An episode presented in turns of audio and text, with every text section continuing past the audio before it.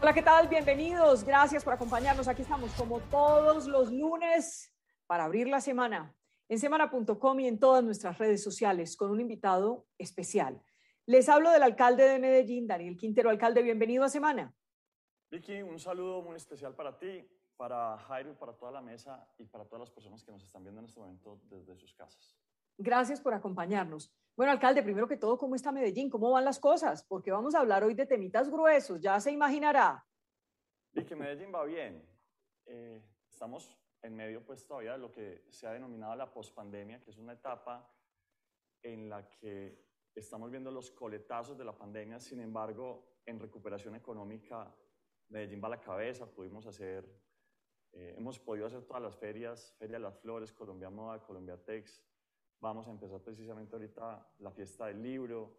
Eso ha reactivado mucho la economía, le ha dado muchas oportunidades, en especial al sector artístico de la ciudad, que fue el primero en cerrar y el último que realmente se abrió, pero aquí hemos estado empujando la economía y optimismo.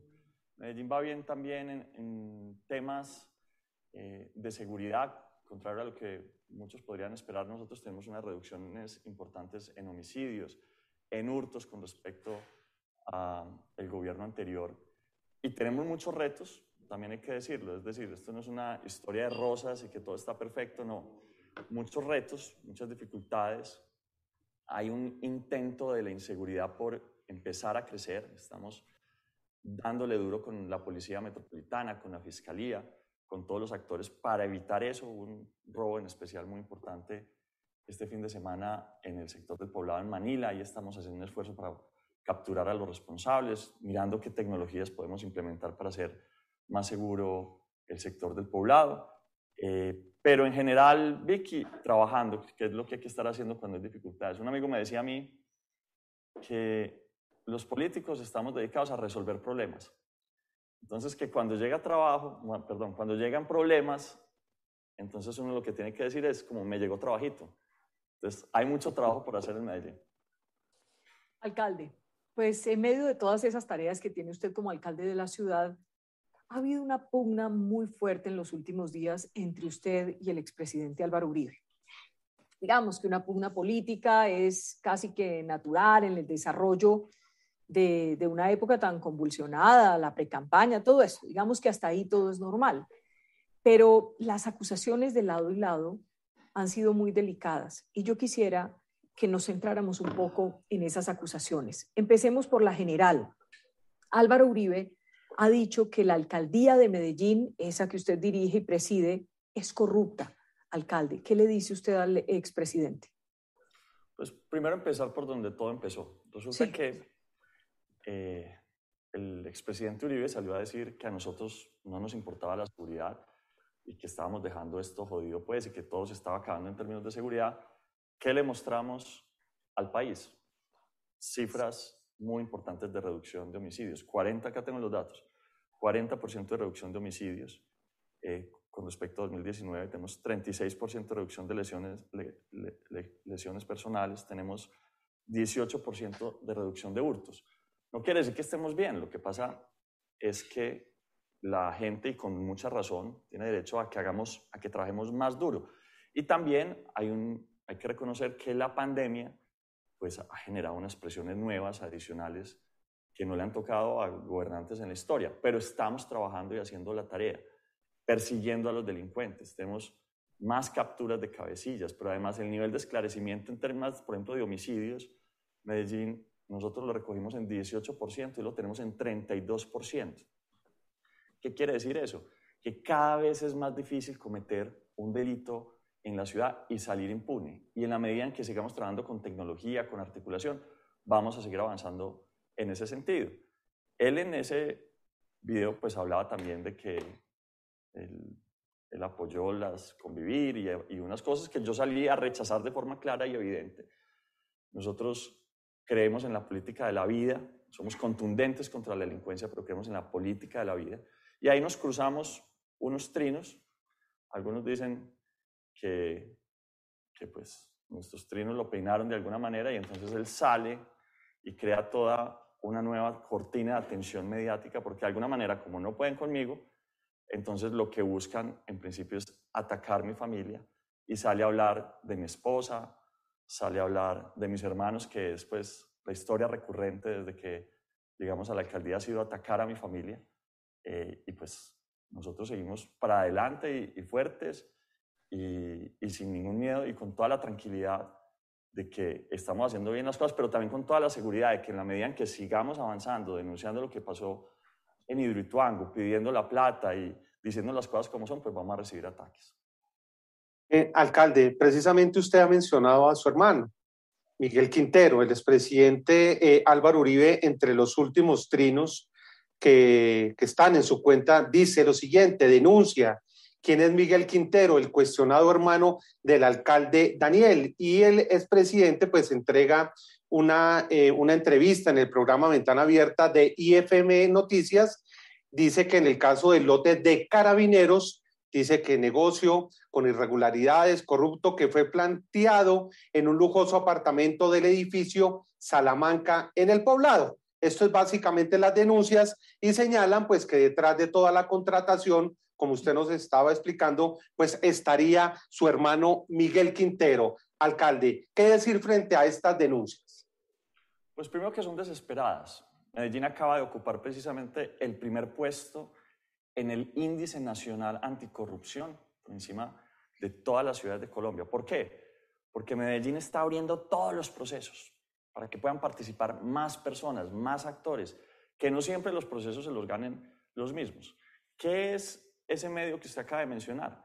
Es un medio dedicado, uno nació cuando nosotros ganamos, su director es el comunicador o era el comunicador de la campaña del candidato a la alcaldía que me hizo oposición a mí, es decir, que competimos por la alcaldía.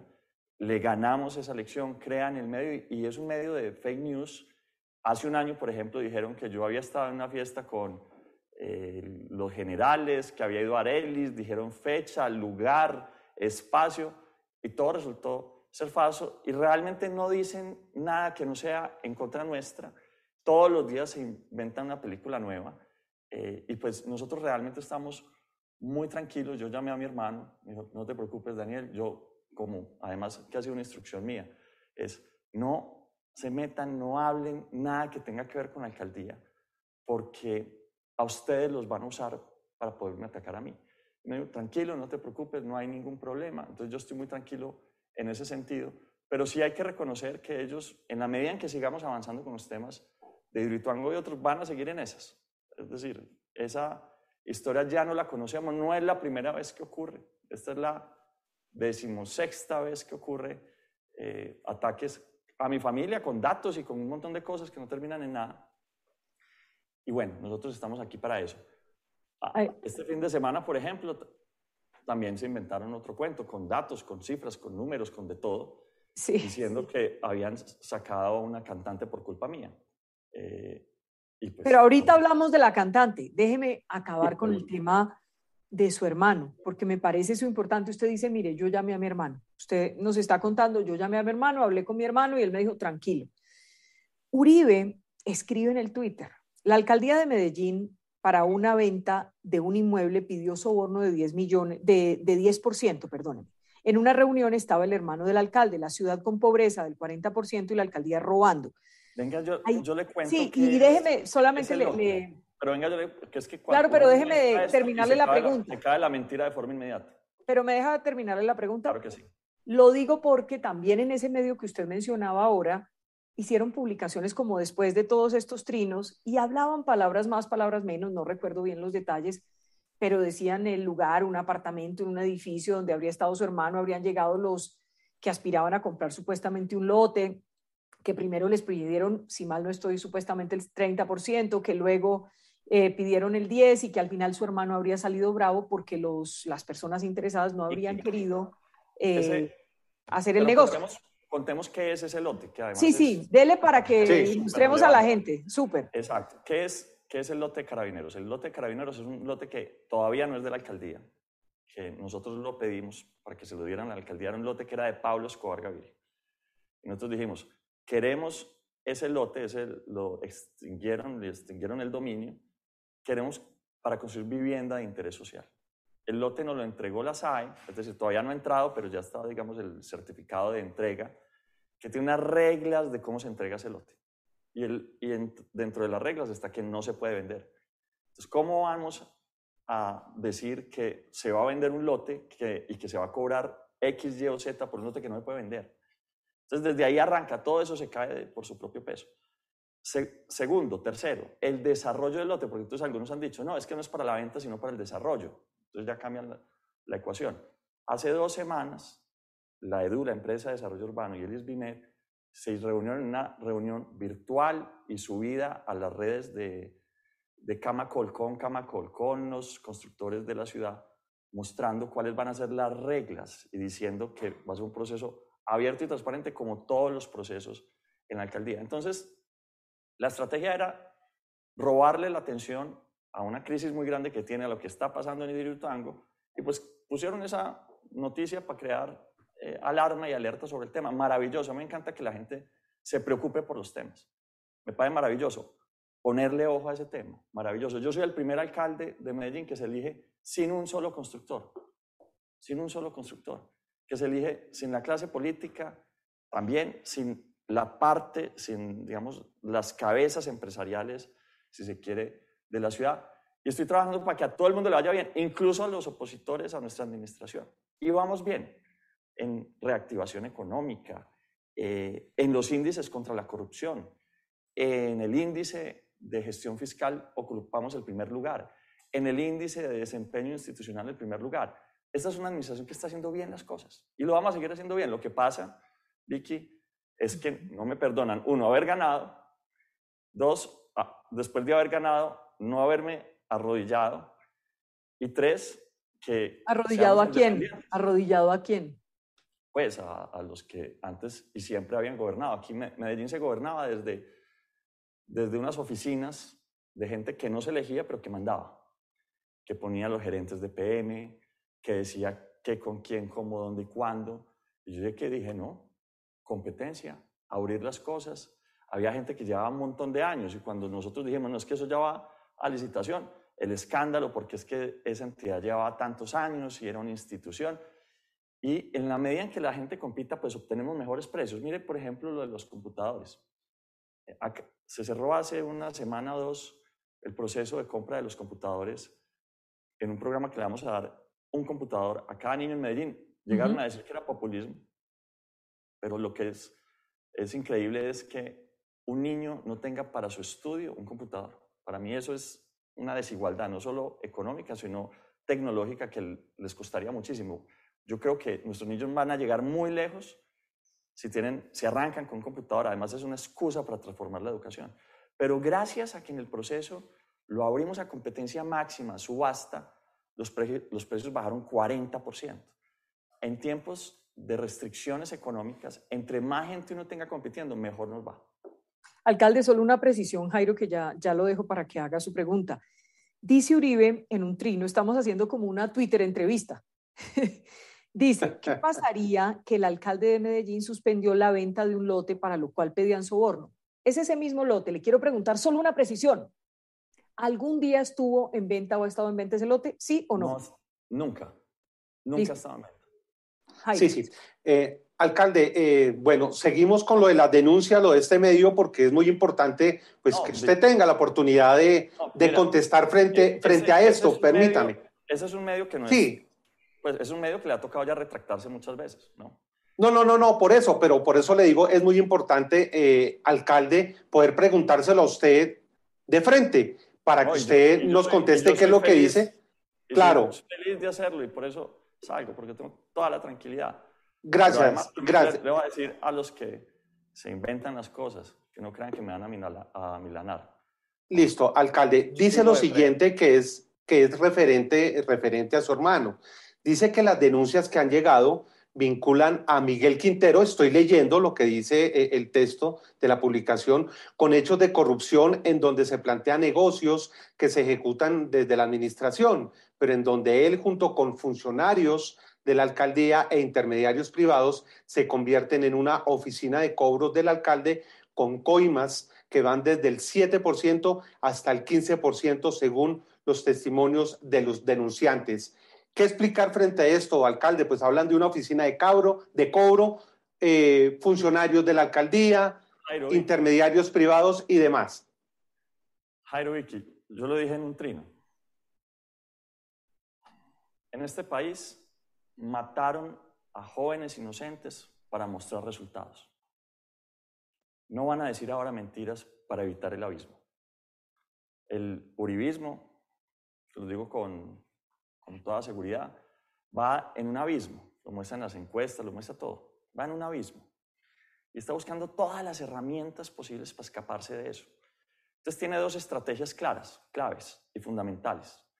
La primera, decir que Colombia toda, pero en especial los alcaldes X, Y, Z, eh, dejaron acabar la seguridad y entonces que por tanto se necesita un gobierno de seguridad. Entonces nos ponen a nosotros en la mitad de la ecuación y por eso arrancaron por ahí, por el tema de la seguridad. Y luego, como hay tantos problemas que tienen hoy a nivel nacional, hoy hubo incluso capturas en relación al tema de Mintic, eh, pues entonces tienen que hacer lo mismo con los temas eventualmente de corrupción. Entonces, eso es una estrategia clara, medida, eh, que además la han utilizado ya un millón de veces en otros casos, en las elecciones pasadas, y en las antepasadas, y en las antepasadas. Y lo van a volver a hacer, y lo van a seguir haciendo. Es decir, nosotros no esperamos menos de ellos, ellos son así. Alcalde, aquí hay uno que también me llamó mucho la atención y me da pues hasta pena preguntarle, pero, pero pues yo le pregunto, porque para eso estamos, como usted lo dice. Aquí, es que en un trino menciona a su señora, y yo sé que usted sabe de que, por eso quiero ser cuidadosa con este tema. Que le ataquen a uno la familia es lo más doloroso del mundo. Yo les confieso, eh, a mí me estresa mucho el tema cuando se meten con mi familia, porque eh, uno se mete en estas batallas, uno se mete en estas disputas y sabe que eso le puede costar la vida, que puede significar que lo acaben moralmente, que lo destruyan. Eso puede significar muchas cosas. Yo no sé otro camino para hacer las cosas en la vida que avanzar este camino que escogí. Pero lamentablemente quedan atrapados los familiares de uno. Y pues yo no tengo que responder por mi esposa porque mi esposa además es una líder bárbara, que no le tiene miedo a Uribe y no le tiene miedo a, nada de eso, pero a, mí, es decir, a mi esposa no le duele, a mí me duele cuando se meten con mi esposa. A mi hermano él dice que, no me preocupe, pero a mí me duele, a mí me preocupa. Eh, es, e, es lo que es, pero yo, por ejemplo, nunca, a pesar de la disputa política, eh, de forma de hacer las cosas que he tenido con todos mis opositores.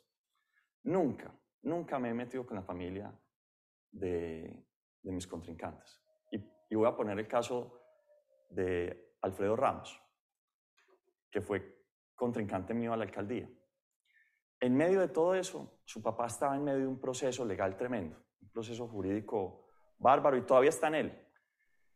Eh, algún asesor de campaña podía decir, respóndale diciéndole lo que está viviendo su papá o tal cosa y la otra. Nunca.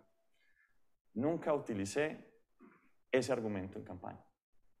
El expresidente Uribe nunca le ha atacado a sus hijos, ni le he tocado temas de lotes, tampoco a su hermano, ni los problemas de, de nadie de su familia. Yo trato de dejar la familia a un lado. ¿Y dónde está quien me está haciendo oposición? En este caso, por temas de seguridad. Pues hombre, si el expresidente Uribe dice que nosotros somos, no somos lo mejor en seguridad, pues yo le voy a mostrar que sí. Y se lo vamos a hacer con resultados, pero a él, a él directamente. Y si él tiene una filosofía de seguridad, nosotros tenemos otra. Y lo que hago es contrastar las políticas, pero, pero sin nunca meter ni a la familia ni tocar a la persona ya en lo personal, pero bueno, cada quien hace eh, las cosas a su manera. ¿Y usted habló con su señora de esto? Lo digo pues porque em, habla Uribe de la cobardía de poner a la primera dama en búsqueda de dineros. Habló con su señora, usted dice, a ella no le importa, ya no le tiene miedo a Uribe, pero que a usted sí le duele y le duele mucho. ¿Qué le dijo su señora sobre eso? No, ella, es que no es la primera vez, Vicky. Esto, esto, yo llevo año y nueve meses gobernando, un poquito más, creo que nueve meses, año y nueve meses, y desde elegido estoy que cumplo dos años. Yo me elegí y empezó todo esto, incluso antes, antes de que me eligiera. Eh, y, y yo digo, hombre, pues sabemos a quiénes nos estamos enfrentando, sabemos cuáles son los riesgos. A mí la gente me dice, tenga cuidado, se está metiendo con X, Y persona. Eh, cuando está hablando de este tema, se está metiendo con X, Y persona, Z persona. Pilas que está tocando unos intereses aquí, pilas que está tocando unos intereses acá. Gente me dice, no habrá tantos frentes al mismo tiempo. Eh, la verdad, yo no sé hacer las cosas de una manera diferente. Yo digo lo que creo y voy a seguir diciendo lo que creo y trabajando. Nosotros arrancamos como, como todos los días nuestro Consejo de Gobierno, cinco y media de la mañana. Y por eso en medio de la pandemia tenemos resultados. En medio de la pandemia sacamos adelante el metro del 80. Hoy en Consejo de Gobierno una buena noticia. Se aprobó la estrategia de financiación del metro del 80. ¿Qué, qué significa eso para dar una buena noticia? Eh, significa, eso lo hace el FDN, significa que el FDN buscó en el mercado nacional e internacional si había gente interesada en financiar el metro del 80 y si las tasas de interés que ofrecían hacían que el modelo se cerrara con la plata que nos conseguimos, tanto de la nación como con la que aprobamos en el Consejo. Buena noticia, cierra, es decir, hay plata, pero no solo eso, no solo cierra, es decir, la tasa es buena, sino que además hay muchos interesados en poner la plata. 2.7 veces o 2.2 veces fue la demanda, 2.3 veces fue la demanda que tuvo esa solicitud inicialmente en el mercado nacional e internacional. Y define de una vez la estrategia de cuánto va a ser nacional, cuánto va a ser internacional. Y si todo sale bien, en octubre vamos a estar abriendo, ya todo el proceso de licitación del metro del 80. Cuando llegamos nos decían, es populismo decir que va a ser el metro del 80, proyecto de infraestructura más grande de Medellín en los últimos 25 años lo estamos sacando adelante. Entonces, eh, nosotros vamos a seguir trabajando y metiéndole la ficha. Alcalde, ¿y, cuál es el papel de su esposa ya en la alcaldía? ¿Qué es lo que hace ella? ¿Tiene funciones? ¿A qué se dedica? ¿Cómo interviene? Para aclarar eso de una vez. Ella me dice a mí, no digas más que yo soy la que manda, ¿cierto? Pero la verdad es que en la alcaldía mando yo, pero yo no soy capaz de decirle a ella que no a nada. Entonces, ¿quién termina mandando? Eh, Diana es una mujer de una inteligencia bárbara, un, espíritu bárbaro, con un sentido social único, eh, muy interesada en varios temas. Por ejemplo, ella fue la de la idea de crear la Secretaría de la No Violencia. Medellín en las marchas tuvo cero muertos. En COVID, tasa más baja de letalidad y tenemos 40% de reducción de homicidios. Ella fue la de la idea de crear la estrategia de compra hecho en Medellín, en medio de la crisis de la pandemia, con todos los locales perdiendo plata. Ella dijo, necesitamos crear, hacer eventos para que la gente vaya a lugares a comprar cosas hechas por productores de la ciudad. Y eso ha sido un éxito rotundo. En los temas de embarazo adolescente, es un tema en el que ella está metiendo la ficha de forma bárbara y, por ejemplo, ahorita se le ocurrió una idea, que en la vacunación que estamos haciendo ya de menores, eh, pues de una vez incluyamos el dispositivo subdérmico, que es un anticonceptivo que dura como cinco años. Bueno, vamos a poner 10.000 de esos. Entonces, eh, ella es una mujer con un liderazgo bárbaro y que le ha servido mucho a la ciudad. Su función, ella rechazó que la llamaran primera dama. Ella dice gestora social y se encarga de los temas que le apasionan. No se gana un peso por eso, eh, pero lo hace con mucho amor pero estoy de acuerdo con ella en que no le queda bien a usted que diga que ella es la que manda, porque eso genera malestar en la gente que lo eligió, porque lo eligieron a usted y no a su señora, aunque su señora es su coequipera, pero no le parece, yo creo que ella tiene razón. Sí, pero también hay que reconocer el liderazgo y yo creo que, y, lo, y cómo ha sido importante para mí, yo no estaría acá sin ella, sin ninguna duda. Eh, mm. la, ella ha sido clave, en especial cuando las cosas están difíciles. Cuando las Imagino, y además a usted se le nota que se muere de amor, ¿sí o no? No, yo, mejor dicho, eso les digo Ahí pierde el año. Sí, yo, eh, Eh, pero además es que es una, es, no es solo amor, es admiración, es respeto. Y yo creo que eso es lo que uno tiene que sentir por una pareja, amor, admiración y respeto. Si uno tiene esas tres cosas, entonces está con la persona ideal. Y esa admiración y ese respeto se dan en, en muchas cosas que ella hace. En, en, la casa, pues ella fue la donante de mi hija. Ella se sometió a una cirugía para que mi hija pudiera vivir y se puso en riesgo ella y nunca lo dudó ni un solo segundo. Eh, cuando se levantó de la cirugía, lo primero que preguntó no fue por ella, preguntó por la niña. Eh, entonces, cuando se le meten a uno con la familia, yo digo, hombre, eso, eso da rabia, pero bueno. ¿Ha estado con rabia estos días por eso? Hombre, a ver, ¿qué digo? Eh, pues, pues sí, es un tema difícil, pero bueno, para eso estamos acá. Usted me iba a decir algo y se arrepintió. ¿Qué iba a decir? No, no, vemos así. Diga tranquilo, hombre, que sí le da rabia, es que eso es humano. No, sí, eso duele, pero bien. Vamos para adelante. Alcalde, aquí mencionan todos los contratos, dice Uribe, se hacen por medio de Colmayor y Pascual Bravo. ¿Qué es Colmayor y qué, quién es Pascual Bravo? Colegio Mayor es una universidad y Pascual Bravo es otra universidad. Las dos son adscritas a la alcaldía de Medellín. Yo lo que creo es que si él tiene alguna prueba, que la presente.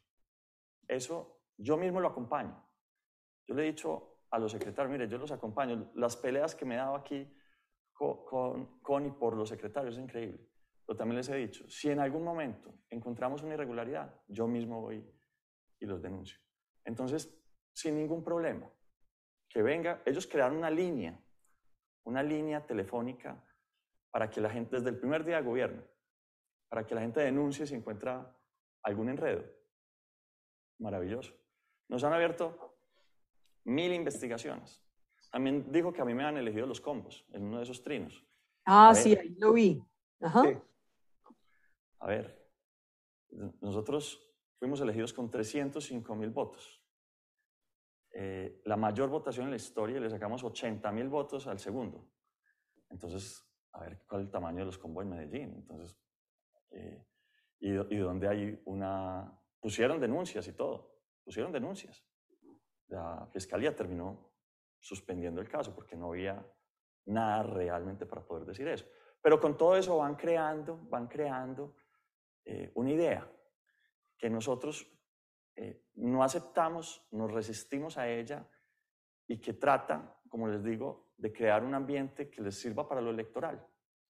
Y pues nada, ya, ya sabemos, es que no es la primera vez, ni será la última. Entonces, pues estamos listos. Aquí es. Al, alcalde, eh, escúcheme la pregunta, pero usted mete las manos en el fuego por su hermano, que es el que, hay que decirlo, aparece mencionado en todo esto de manera continua. Yo meto las manos en el fuego por mi familia sin dudarlo y la vida. Uno, eh, a uno le enseñan a querer la familia, a vivir por ella y a hacerse matar por ella. Eh, y, y la verdad, les ha tocado muy duro. Miguel es un empresario que cuando, uno le, cuando yo le dije, ve, no te puedes reunir con nadie, pues le dice, pero entonces yo qué, ¿cómo no voy a poderme reunir con nadie si yo, yo vivo eh, de, de, mi trabajo y me toca asesorar y reunirme y no sé qué, no sé cuánto? Le dije, pero no te puedes reunir con nadie. ¿Por qué? Porque al principio del año pasado, cada vez que se reunía con, con un cliente o cualquier cosa, de una decían que era que estaba haciendo no sé qué y no sé cuántos. Entonces, a ellos les ha tocado difícil, pero pues también es un poco la vida que les tocó, que se aguanten dos añitos más y ya después que se reúnan con quien quiera. Mm. Alcalde, y entonces ahora vamos al otro lado. Usted le contestó una cantidad de cosas a Uribe y quiero preguntarle por esas cosas que usted le dijo a Uribe entre otras cosas, de alguna manera mmm, señalándolo por los 6.402 falsos positivos. ¿Eso lo hizo con la rabia que le dio por esos trinos que estaba recibiendo o cuál era el ánimo de eso? Vicky, es que la política de seguridad democrática generó unas cosas. Cuando uno crea incentivos, tiene que tener cuidado qué incentivos crea. Si yo, por ejemplo, creo incentivos por número de eh, personas dadas de baja en Medellín, le aseguro que todo el sistema se empieza a mover para dar bajas en la ciudad de Medellín. Y entonces terminan, uno, uno termina creando incentivos que termina causando, eh, en este caso, falsos positivos. Por eso uno tiene que tener mucho cuidado. Yo, ¿en qué tengo concentrada en la política de seguridad a Medellín? La tengo concentrada en reducción de homicidios. Reducir el número de homicidios en la ciudad. Y toda una estrategia para reducir el número de homicidios en la ciudad, entendiendo que no hay nada más importante que la vida. Nada es más importante. Un celular es fundamental, es importante para hacer llamadas, una moto es el medio de trabajo de muchas personas, un carro, un negocio, pero si le quitan la vida a uno, ya sea en un atraco, ya sea por un grupo criminal, pues se lo quitaron todo. ¿Cuánto pagaría una mamá por un hijo? Y la política de seguridad democrática en el periodo del expresidente Uribe y, y, todo lo que eso significó, significó 6.402 jóvenes que perdieron la vida, que eran inocentes. La mayoría eran antioqueños y perdieron la vida por esa política. Entonces, cuando él dice que hay que volver a esa política de seguridad, que nuestra política de seguridad, la de nosotros en la alcaldía, no está funcionando, pues a mí me toca hacer la comparación. Él dijo entonces que que si yo era tan guapo como era en Twitter, entonces que no habría inseguridad en Medellín. Y yo le dije, 6.402 jóvenes, antioqueños la mayoría, pues hubieran preferido un presidente menos guapo. Quizás si no hubieras lanzado toda una estrategia de aumentar el número de bajas, pues no hubiera pasado eso. ¿Qué pasó en, en la seguridad democrática? Pasó que los primeros años significaron resultados muy importantes contra la guerrilla. La guerrilla era casi un ejército, estaba que se tomaba el país, eso, eso es un hecho. Entonces, los primeros años pudieron dar resultados muy importantes, pero luego la guerrilla se convirtió en una, en una, otra vez volvió a la guerra de guerrillas. Entonces, dar bajas era muy difícil. Y luego lo que empezaron a hacer algunas personas en ese periodo fue empezar a coger jóvenes inocentes para poder mantener las cifras. Entonces, para poder mantener los resultados, entonces, mataban inocentes. Esa política, nosotros, esa política la rechazamos, la detestamos, no nos gusta y creemos que no podemos volver a esa política. Alcalde, aquí en este mismo programa hemos entrevistado al expresidente Álvaro Uribe y él ha negado tajantemente que hubiese dado orden de privilegiar las bajas y que por el contrario siempre estuvieron atentos a que se desmovilizaran o a que fuesen capturados aquellos que estaban alzados en armas y pertenecían pues a estos grupos ilegales. Em, y niega tajantemente, entre otras cosas, porque algo parecido dijo en la Comisión de la Verdad el expresidente Juan Manuel Santos sobre el conteo de cadáveres, ¿se acuerda? Entonces, eh, él lo ha negado tajantemente. Quiero preguntarle si usted realmente cree que Uribe hizo una política de seguridad que produjo los falsos positivos. Colombia tuvo una política de seguridad que produjo falsos positivos en ese periodo de gobierno. Eso Pero el responsable es Uribe. No, no, cabe la menor duda, uno es responsable por lo que pasa en sus gobiernos. Pues eso es. Eso o sea, ¿usted sí cree que Uribe es responsable de los falsos Esa política causó eso. También entiendo que en los últimos años se hicieron unas correcciones, que esas correcciones tenían por propósito que no se, no se siguieran contando muertos eh, y que eso ayudó. Ahora, también es cierto, y hay que decirlo, que la... Pues también debería responder el ministro de Defensa. Todo, el que tenga que responder. Yo no defiendo a nadie en las políticas que eso implicaron. Lo que sí le, le puedo decir es que eso tampoco es que fuera nuevo, ¿no? La política de falsos positivos, o más bien, los falsos positivos se venían produciendo desde, desde años atrás incluso. Lo que pasa es que en ese periodo, como se crean tantos incentivos por los resultados, entonces los, muchas personas involucradas en su momento empezaron a decir, ¿cómo mantenemos los resultados? Porque si no nos van a sacar. Y entonces la forma de mantener esos resultados fue producir falsos positivos. Por eso es que me gusta hacerle la, la pregunta puntual y se la repito. ¿Uribe es responsable de los falsos positivos, sí o no? Para usted. Pues claro. Eh, es responsable de la política que desató toda todos los falsos positivos en, ese periodo, porque él incrementó esos incentivos. Mira, no necesariamente significa eso que él haya deseado que eso ocurriera, que él haya dicho, oiga, vayan, busquen muchachos en Suacha, en Medellín, en tales lugares, reclútenlos, llévenlos a tal lugar y hagan esto. No. Él creó unas políticas que resultaron incentivando este tipo de acciones. Al parecer, cuando se dan cuenta que eso es un problema, no sé si eh, en, qué momento se dan cuenta, empiezan a tomar decisiones para cambiar la, la ecuación, pero ya era muy tarde. Ya 6.402 jóvenes habían muerto.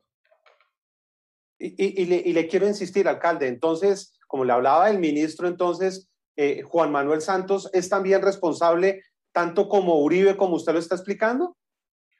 Yo creo que hay responsabilidades de todos los que participaron en esa política. Eh, ahora, no soy yo quien pueda determinar quién tuvo más o menos responsabilidad. Yo entiendo que hay un debate en este momento profundo y que la Comisión de la Verdad seguramente va a esclarecer sobre precisamente cuál es el nivel de responsabilidad de cada uno de esos actores. No, pues entre otras cosas, alcalde, para su información, que seguro le va a servir, la cifra es más del 50% de los falsos positivos se cometieron justamente cuando el ministro de Defensa era Juan Manuel Santos. No quiero culpar a Juan Manuel Santos ni a Uribe porque eso no me corresponde, pero es una información que vale la pena tener en su cuaderno. es importante, lo que sí es importante es que hay que desmitificar ese periodo de seguridad democrática. Ese periodo de seguridad democrática se sustentó en gran medida con resultados que no eran adecuados o que realmente eran de jóvenes inocentes. Entonces uno veía un montón de resultados, baja, dieron de baja tantos, dieron de baja tantos, dieron de baja tantos, y resulta que muchos, muchos, 6.402 veces se engañó al país, sea quien sea el responsable. A eso se le llamó seguridad democrática. Y eso es terrible, pero yo creo que sin, sin ser yo ni defensora, ni más faltaba del uribismo, ni del gobierno de Uribe, ni vocera, ni nada. Pero alcalde, sí hay una realidad que la gente la sabe.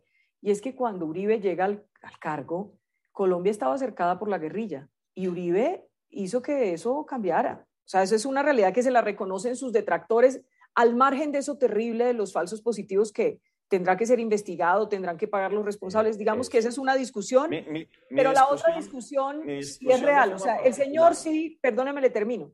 El señor sí cambió la seguridad y salvó al país de la guerrilla en ese momento. Eso, eso, eso es una realidad. Pero 6.402 jóvenes no conocen esta Colombia. Claro, es otra discusión muy grave. Pero decir que la seguridad no cambió en Colombia en el gobierno Uribe también es querer tapar el sol con un dedo. Es, es real, eso fue real.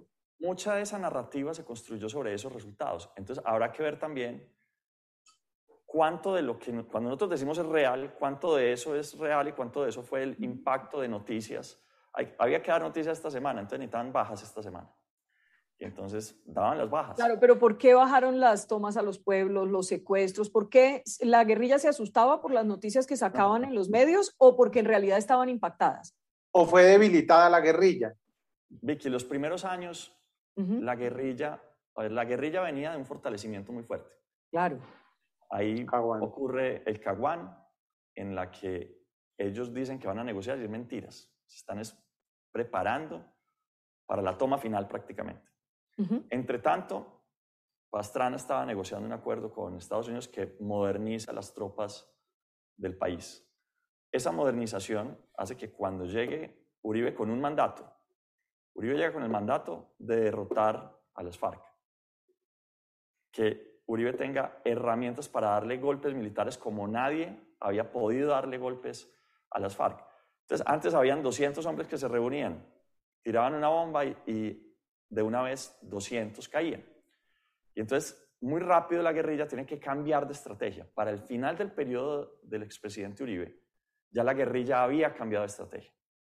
Y entonces ya otra vez se volvía una guerrilla de guerrillas, una, una guerra de guerrillas.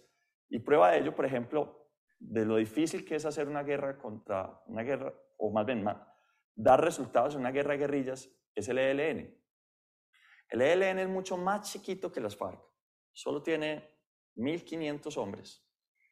Y uno diría que, dado que ya no hay que combatir a la mayoría de las FARC que se desmovilizó, se podía usar todo el poder del Estado contra 1.500. Y resulta que ahí, están todavía.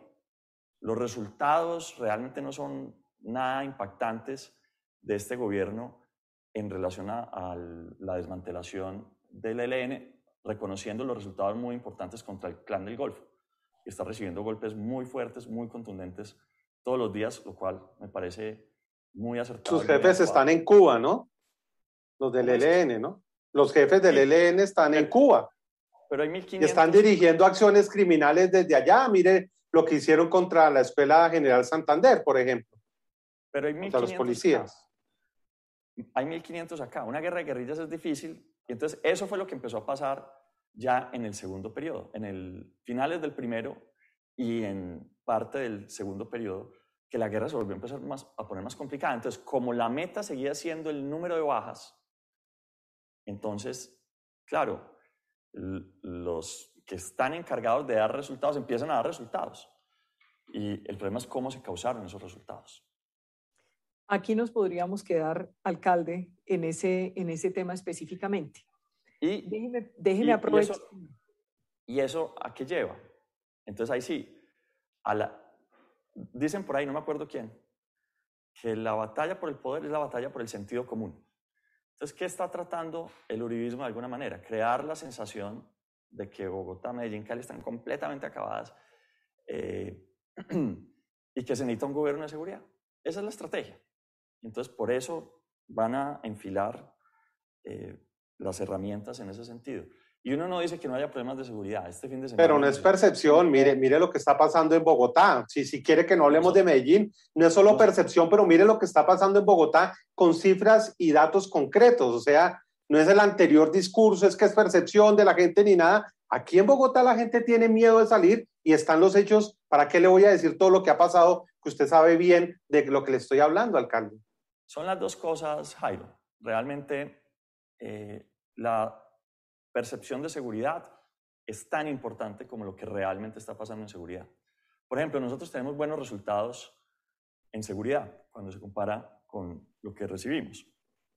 Eh, reconociendo además, y voy a hacer un reconocimiento, que, que Federico asestó unos golpes tremendos a los grupos criminales, ¿cierto? Pero había unos niveles de inseguridad. Hoy estamos en realidad más bajitos porque también seguimos dando golpes a, las cabezas de las estructuras criminales y, metimos nuestra propia estrategia, que en, especial busca sacar a los niños del conflicto y capturar a los sicarios, que un solo sicario te puede causar 10, 15 muertos, entonces lo, que tienes que hacer es concentrar la fuerza a quitarles a los sicarios, a sacarlos, a capturarlos, a sacarlos, digámoslo, del juego.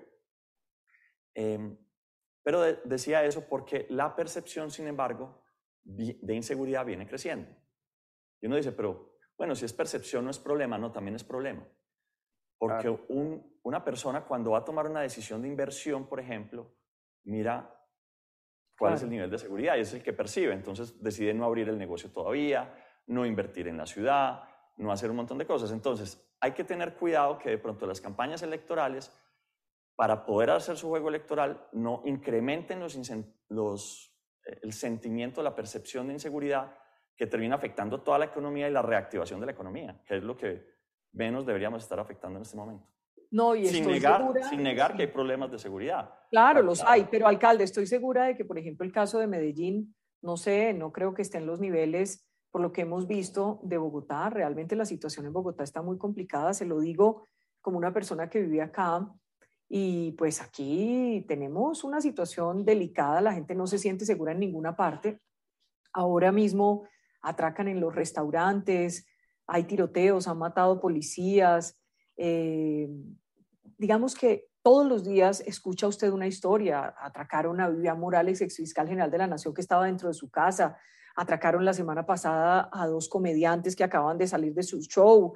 Digamos que ya es una cosa muy generalizada. Yo creo que la situación de Medellín es distinta a la de Bogotá. Se lo digo con, con la certeza de que este fin de semana eh, trabajamos el tema en Bogotá, específicamente Bogotá, y las cifras son las oficiales.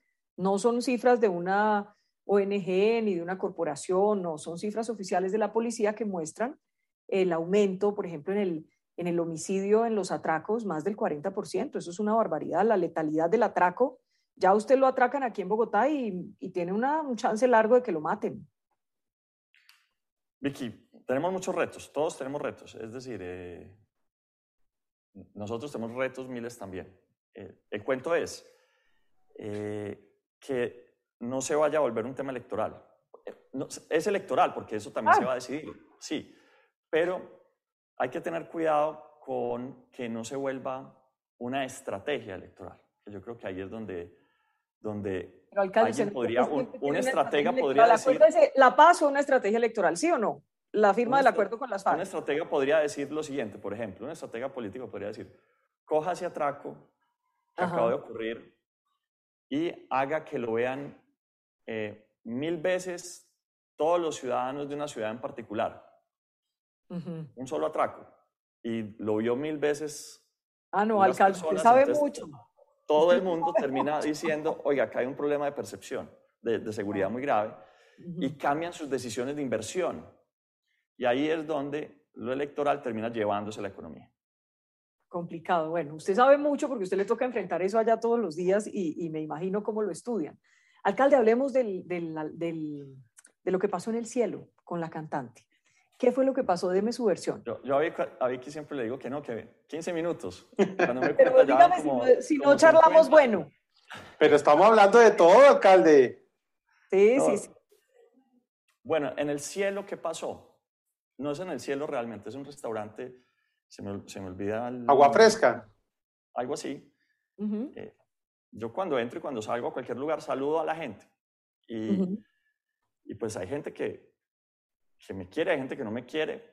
En Medellín realmente la polarización está muy fuerte, más o menos, más o menos en la última encuesta de ustedes estaba como en 55, en otras estoy en 69, en otras estoy en, en 60, depende de la encuesta, estamos como 60, 30, 60. a usted le va bien, digamos que en materia de aprobación de su gestión le va bien, aunque lo critiquen, aunque le caigan, lo que sea, pero a usted le ha ido bien.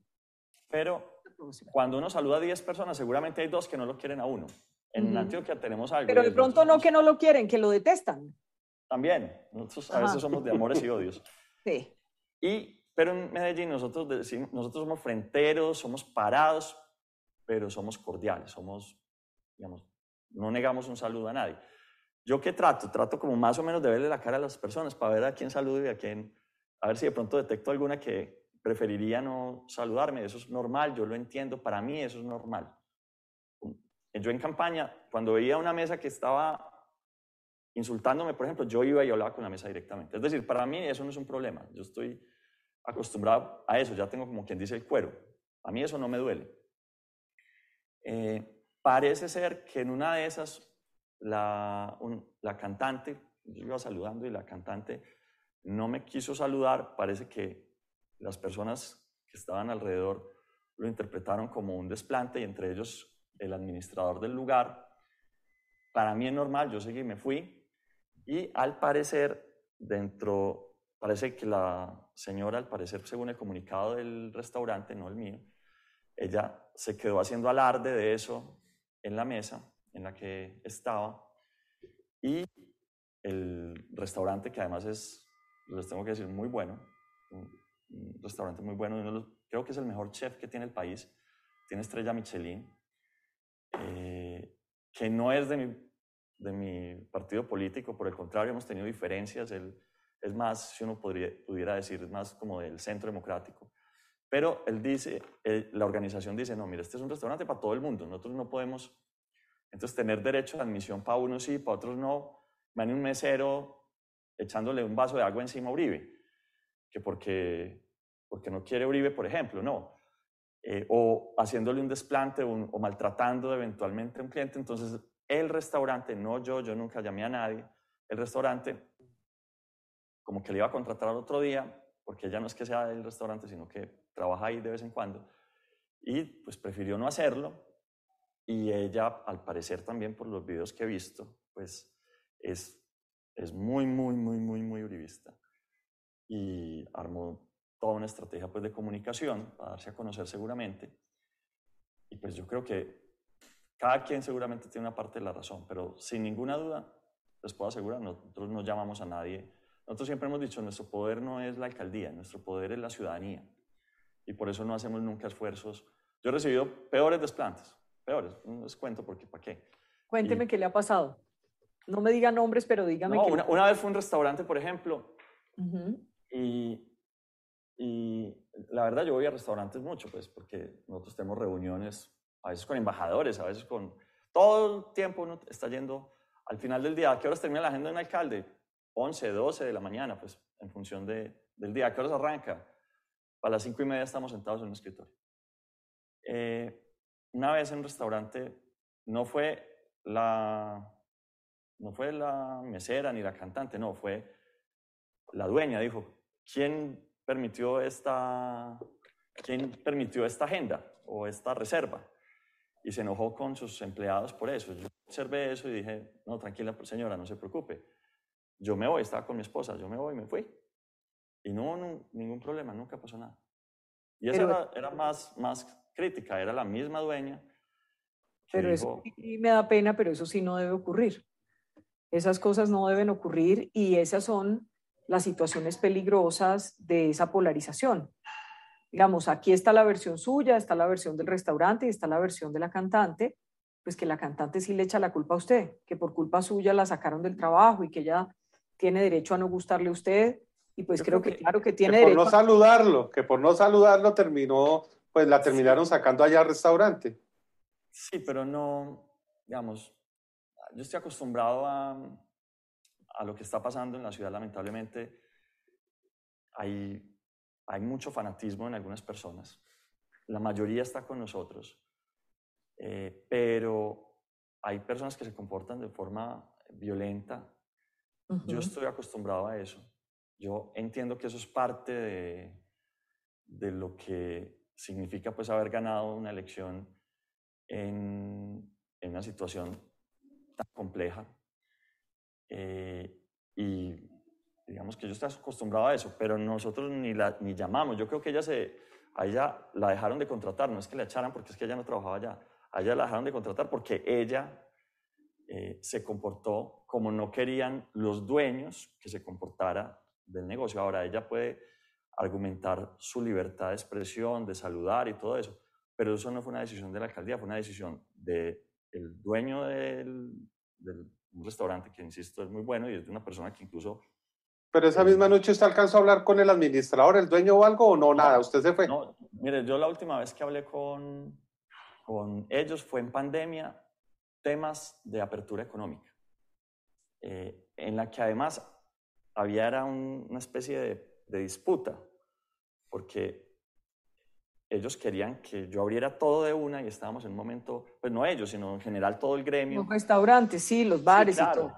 Entonces, incluso yo voy a hacer un reconocimiento y es, mira, a pesar de las diferencias que podemos tener eventualmente, Juan Pablo Barrientos, Juan Manuel Barrientos y yo, eh, él nunca ha tenido ningún problema en que yo vaya a uno de sus restaurantes. Me atiende como atiende a cualquier otro cliente. Eh, y yo he estado con embajadores y los embajadores se han sentido bien. He estado con personas eh, que son, pues, que tienen intereses o preocupaciones por la ciudad y los ha atendido bien, nunca, nunca he tenido ningún desplante. Eh, a este restaurante de forma particular, Agua Fresca creo que se llama, sí. Eh, nunca había ido, muy bueno, muy recomendable.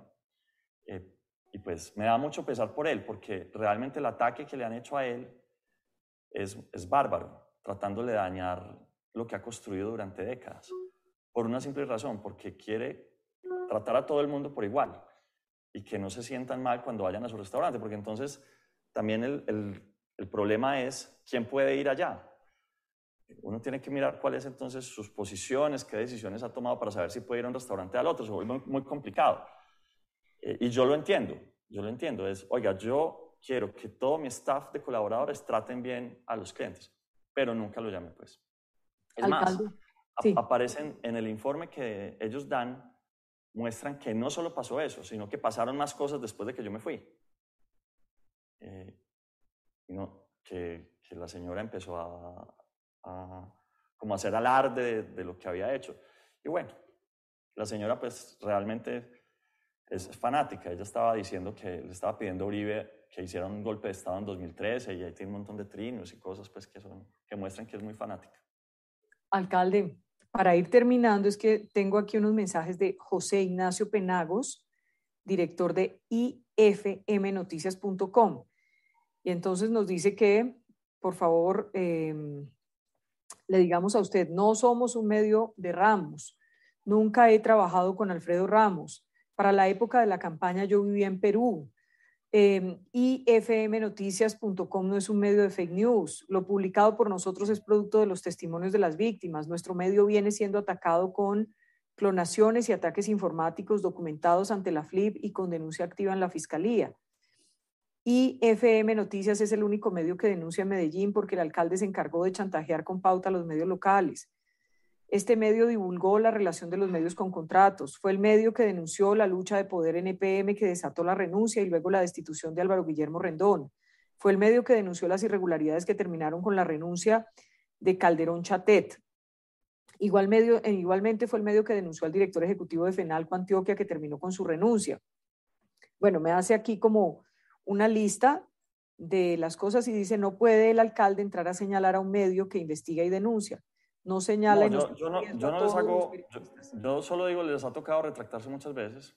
Calderón, el, el gerente Calderón, eh, ya la, el Ministerio de Educación probó que si, estaban, que si era magister en administración de Harvard, pues ya está validado, si quieres se los mando para que lo, lo publiquen, que si era magister de economía de la Universidad de Montesquieu, creo que es en Francia. Eh, no, es un, es un medio que se ha dedicado a hacer oposición. Nosotros no, nosotros por el contrario, nosotros en Medellín antes tenemos, lo que tenemos son medios que nos atacan, ¿cierto? Eh, eh, el colombiano y otros de forma permanente precisamente porque nosotros no, no nosotros bajamos la plata de la pauta en Medellín y eso parece ser que pues tiene también algunas, algunos medios no tan contentos y pues nosotros no nos hace falta oposición realmente. Lo que sí también tenemos es medios que hacen fake news y ese es un medio que hace fake news. Bueno, era mi, mi obligación leer lo que nos estaba escribiendo aquí el director. Alcalde, para terminar, usted no sabe el revuelo que causó su columna en semana sobre Hidroituango. ¿Por qué no le cuenta a la gente que exponía usted allí en la columna? Pues exponía varias cosas. La primera es cómo, cómo esto ya había pasado en el país. En el caso del Guavio, ustedes recuerdan que nosotros tuvimos un racionamiento hacia 1992, febrero de 1992 más o menos. Marzo de 1992 terminó en febrero de 1993 y quebró a casi todas las empresas del país porque les tocaba pagar sus plantas durante 9, 12, 16 horas al día. Eh, los mandaron obligatoriamente a vacaciones en Semana Santa, por ejemplo, los mandaron a todos a vacaciones. todo el mundo tiene que mandar a la gente a vacaciones. Cuando se terminó el racionamiento, lo que no sabía la gente es que no había sido por el fenómeno de la niña o del niño que había causado un verano muy fuerte, que sí era muy fuerte, sino que la razón por la que habíamos entrado en esa crisis era porque el Guavio no había entrado y el Guavio, una represa que tenía 1250 megawatts, no había entrado porque, y la justicia lo demostró, porque un señor que se llama Fabio Puyo deliberadamente había retrasado el inicio de la obra, se generaron ahí 2 mil millones de dólares de sobrecostos, y el día que Fabio Puyo iba a ser ya capturado porque había sido condenado, se escapó del país y pues nunca pagó, nunca pagó. Quedó viviendo vida de rico en el extranjero. Y muestro que eh, Hidroituango es el proyecto de infraestructura más importante del país, que si Hidroituango no entra a funcionar, pues entramos en seguramente una etapa de racionamiento en el país. Por eso estamos trabajando toda para sacarlo adelante. Es tres veces el Guavio. El Guavio era la represa más importante del país. Es tres veces el Guavio. Es el proyecto que le va a producir 17% de la energía del país. Pero también muestra que los 12 billones de pesos de sobrecostos, el endeudamiento de PM que hemos tenido, que la secada del río, la bajada de la calificación de Fitch, no se debió tampoco a fallas imprevisibles de la naturaleza, como se dijo en su momento. En su momento también dijeron que, que había sido una falla imprevisible, como cuando en el Guavio dijeron que había sido el verano. No, acá también no había sido falla imprevisible. La Contraloría y documentos que estuvieron ocultos mostraron que le habían bajado la calidad de los materiales, que habían cambiado los diseños, que habían eh, tomado decisiones irresponsables que hoy nos están costando un ojo de la cara. Y en definitiva, que esperamos que pague. Hay una sanción hoy de la Contraloría de 4 billones que seguramente va a subir cuando se actualice el valor que va de sobrecostos. Vamos en 12 billones de pesos en daños en general. Eh, y que eso, pues lo que esperamos los colombianos es que paguen, porque nos cansamos de casos como por ejemplo el del Guavio, donde nadie respondió. Si nosotros dejamos que pase lo del Guavio, pues pase Hidroituango. Si dejamos que no haya justicia en Hidroituango, pues mañana no, no sabemos qué historia vamos a estar contando. Oiga, mm, me surge una pregunta y ya llevamos más de una hora en esta entrevista. ¿Cómo le parece? Sí, señora, y, tengo a la gente. Ya, ya, le prometo que son dos cositas. Em, Sergio Fajardo en los últimos días usted sabe que pues él ha tenido que enfrentar algunos procesos por esto, ha dicho que se trata de un montaje en su contra desde el 2017 como una estrategia para sacarlo de la contienda. ¿Usted qué piensa de eso? No, yo creo que es una estrategia de él porque está pues en, campaña, pero ahí eh, sí hay un fallo ya muy claro, un fallo que le asigna una responsabilidad. Eh, él tiene derecho a defenderse, a hacer la reposición, pero lo que sí no podemos caer es en la idea, pues entonces se pierden 12 billones de pesos y nadie responde. 12 billones que eran de PM y de la gente. La gente a veces como que no entiende que son 12 billones de pesos. Piensa que eso es un número cualquiera, no.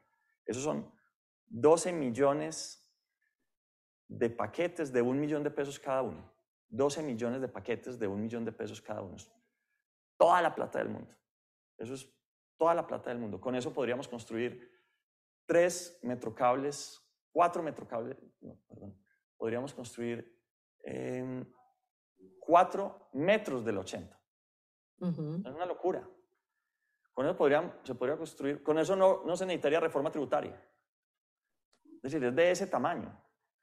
Eh, entonces, a mí me tocó dar una pelea porque el establecimiento de alguna manera gremial y, y político de Medellín querían perdonar eso. Hay que perdonar eso porque hay que perdonarlo. Y yo dije, en un momento, venga, venga. Aquí hay unas responsabilidades políticas y unas responsabilidades económicas. Y deben pagar. Y eso no le puede quedar así. No nos pueden meter los dedos a la boca ahora a decir que es que no hay responsables, que es que esto fue la naturaleza. No, ya, ya se demostró que no fue la naturaleza. Entonces, tienen que haber responsables y tienen que pagar, política y económicamente. O sea que para usted Fajardo sí es responsable o es uno de los responsables? Pues para, para evitar que me, me ponga a, a, hacer una, ¿cómo se llama esto? Declaración, rectificación. Rectificación, porque entonces él tiene que decir que hasta que lo juzguen, etcétera. Pero lo cierto, en primera instancia hay un fallo que le pide que pague. Eh, y, él está, está de acuerdo con ese fallo? Yo estoy de acuerdo con el fallo, sí. Muy bien. Ahora, esa es mi opinión. Alcalde, me estaban preguntando acá que por qué no hay gerente en Telemedellín. Ya, ya hay gerente. ¿Ya hay gerente? Ay, hola, pues están mal informados, hola, que me escriben. Aprovechando, aprovechan acá. Te mando un abrazo porque ya me da pena con... Bueno, alcalde, gracias por acompañarnos. Habíamos dicho es que 20 minutos, ¿cómo le parece? Llevamos una hora y 10 minutos. Le agradezco por su tiempo, por poder hablar todos los temas, por poderle preguntar. No quedó ninguno en el tintero. No, no. Un abrazo. Quedamos listos para la próxima. De una, cuídate mucho. Hasta luego. Bueno, alcalde, chao, gracias. A ustedes gracias por acompañarnos. Esto es Semana.